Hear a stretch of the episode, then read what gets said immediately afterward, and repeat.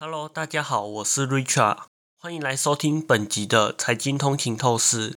今天呢，我们要来谈论一个话题，那就是 OpenAI 是否打算自行开发 AI 晶片，以及解决 AI 晶片稀缺的问题。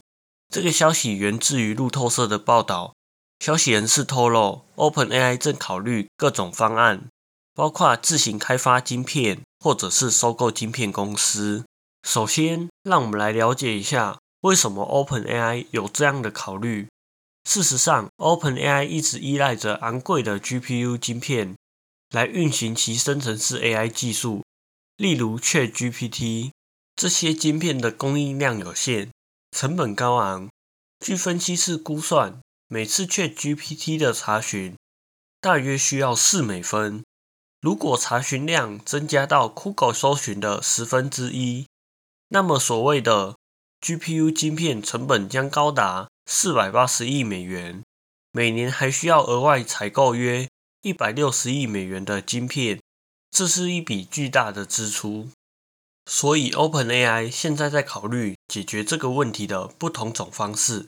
他们可以选择自行开发晶片，这是一个重大的策略性举措，需要巨额的投资，但成功也不一定能保证。另一个选择是收购一家晶片公司，这可能能够更快的实现目标。如果 OpenAI 决定自行开发晶片，这个过程可能需要数年的时间，而在此期间内，他们仍然依赖着供应商，如 NVIDIA 和 AMD，这也是一个充满挑战的过程。另一个值得注意的方面是，OpenAI 的最大投资者之一是微软。他们在微软的大型超级电脑上开发 AI 技术，而该电脑使用了数千片的 NVIDIA 的 GPU 晶片。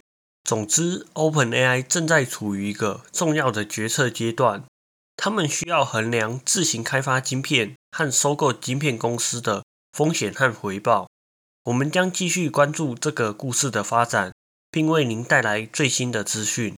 感谢大家收听本集的财经通勤透视。